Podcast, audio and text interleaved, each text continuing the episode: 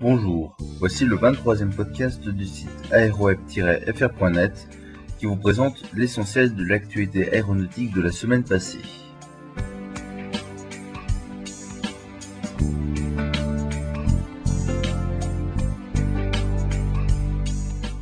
Cette semaine, l'actualité des constructeurs est peu chargée. En effet, c'est la première fois que Boeing ne sera pas cité dans ce podcast.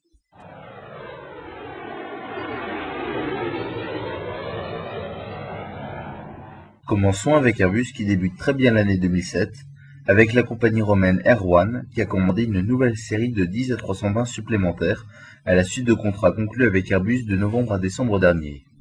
Elle totalise à ce jour 40 commandes fermes d'A320, assorties de 25 options et 25 droits d'achat supplémentaires, selon l'accord initial annoncé en janvier 2006. Ils seront équipés de réacteurs CFM 565B6P de CFM International et pourront accueillir, dans une configuration à deux classes, 159 passagers. Dans le domaine du fret, la première compagnie islandaise Avion Aircraft Trading a signé une commande portant sur l'acquisition de 6 à 330 200 F livrables entre 2010 et 2011. Dans le domaine du transport d'affaires, China Sanangol a révélé une commande ferme portant sur trois ACJ passés précédemment. La compagnie devient ainsi le premier client chinois de ce type d'appareil. Cette annonce met en lumière le succès des jets d'affaires en Chine où les grandes sociétés reconnaissent de plus en plus les avantages de ces appareils pour le transport de leurs dirigeants.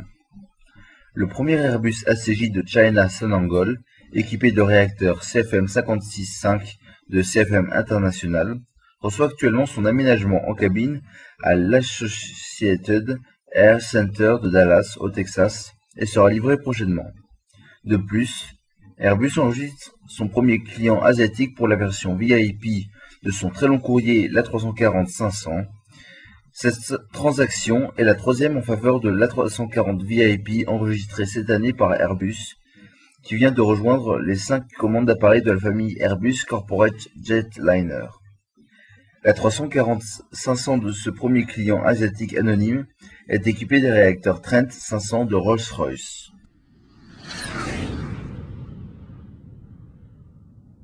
Passons au transporteur régional ATR, filiale de ADS, avec qui la compagnie aérienne Air Deccan ont annoncé au salon aéronautique de Bangalore en Inde l'ouverture d'un centre conjoint pour la formation des pilotes ATR de la compagnie aérienne à Bangalore. Il est équipé d'un simulateur de vol de dernière génération, le FTT, le Full Flight Trainer, développé par ATR et la société canadienne Meshtronics. Avec ce centre de formation qui sera ensuite ouvert aux pilotes d'autres compagnies, ATR renforce sa présence en Inde et la proximité avec ses clients.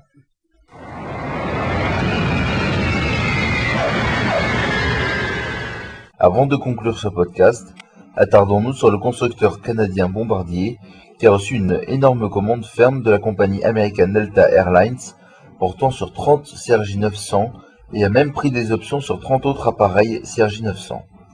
La compagnie Delta Airlines, qui était sous la protection de la loi sur les faillites américaines, a dû recevoir l'accord du tribunal des faillites pour passer cette commande. Selon les prix catalogues du CRJ 900, le contrat pour ces 30 appareils est estimé à une valeur d'environ 1,1 milliard de dollars.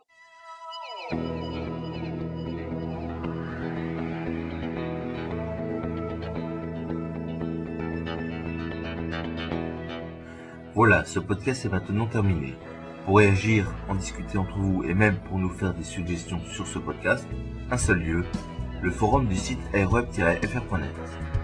À la semaine prochaine pour un nouveau podcast aéronautique et à tout de suite sur www.aeroweb-fr.net.